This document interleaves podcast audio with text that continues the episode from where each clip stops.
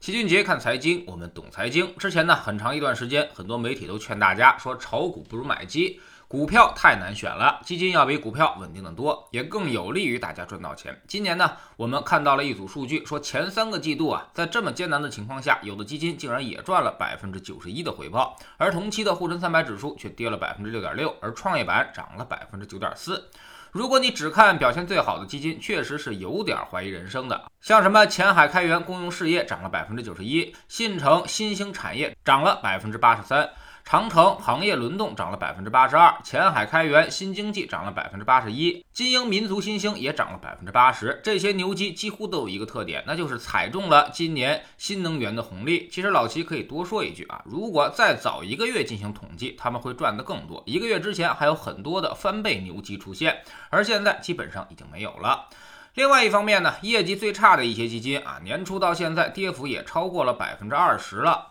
这些基金也有九只之多啊，那么跌幅超过百分之十五的基金更是不计其数。其中呢，有很多基金还是我们耳熟能详的，这些基金经理甚至都是去年的明星，比如什么华夏的蔡向阳、宏德的吴传燕、交银的杨浩、景顺长城的刘延春、鹏华基金的王宗和等等。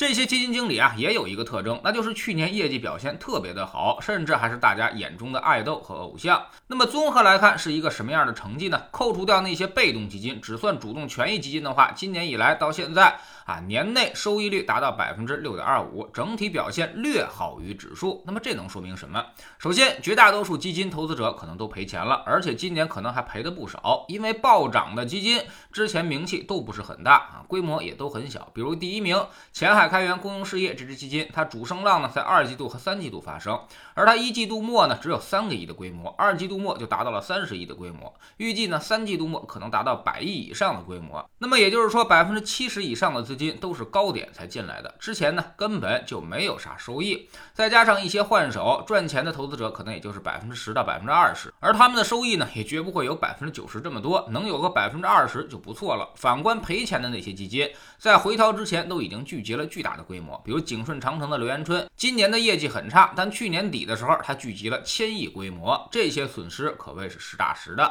所以很多媒体用基金净值的变化来说明炒股不如炒基，这是严重错误的。因为基金净值完全不等于你能赚到的钱。其次呢，就是基金现在越来越多，选择也越来越困难。现在公募基金的数量啊，大家都知道有多少吗？啊，年初的时候有八千只，现在弄不好已经近万只了。而整个 A 股市场上也就四千多只股票，所以在近万只的基金里面选择涨得好的。其实这个概率比选出好股票的概率还要低。现在呢，很多投资者总是想多买几只基金回来，这样增大概率，降低风险。这个思路的出发点是没错的，但是买着买着，他就一不小心就买到了十到二十只基金。那么你想想，每只基金呢都有二十只股票啊，结果呢就变成了一个指数，相当于你每年花着主动基金的钱，却买了一个指数基金回来，相当的不划算。第三呢，就是产品越来越多之后啊，那么基金公司也越来越重视营销，啥意思？也就是说啊，他们会分别下注。以前呢，一个公司就四五只基金，基本上就只能进行主动管理。现在四五十只基金了，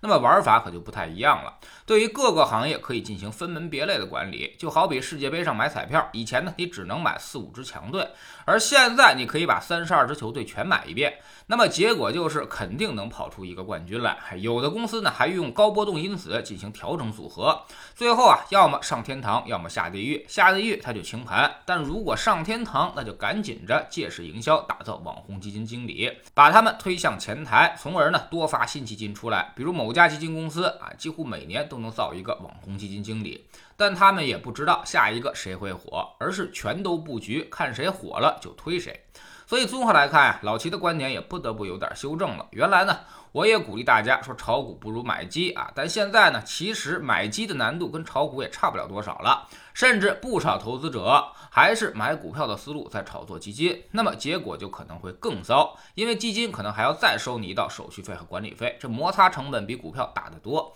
所以大家一定要清醒，不是说你不炒股了去买基金就一定能赚钱的，没准你赔的更多。基金投资呢也是有方法和技巧的，稍不小心你就会掉入人家的营销陷阱当中。买那些热门基金啊，照样会让你赔得很惨。所以不是基金错了，而是你的方法选错了。再加上有人刻意的在误导你，让你看着收益排行榜去选基金，那么你只能够死得更快。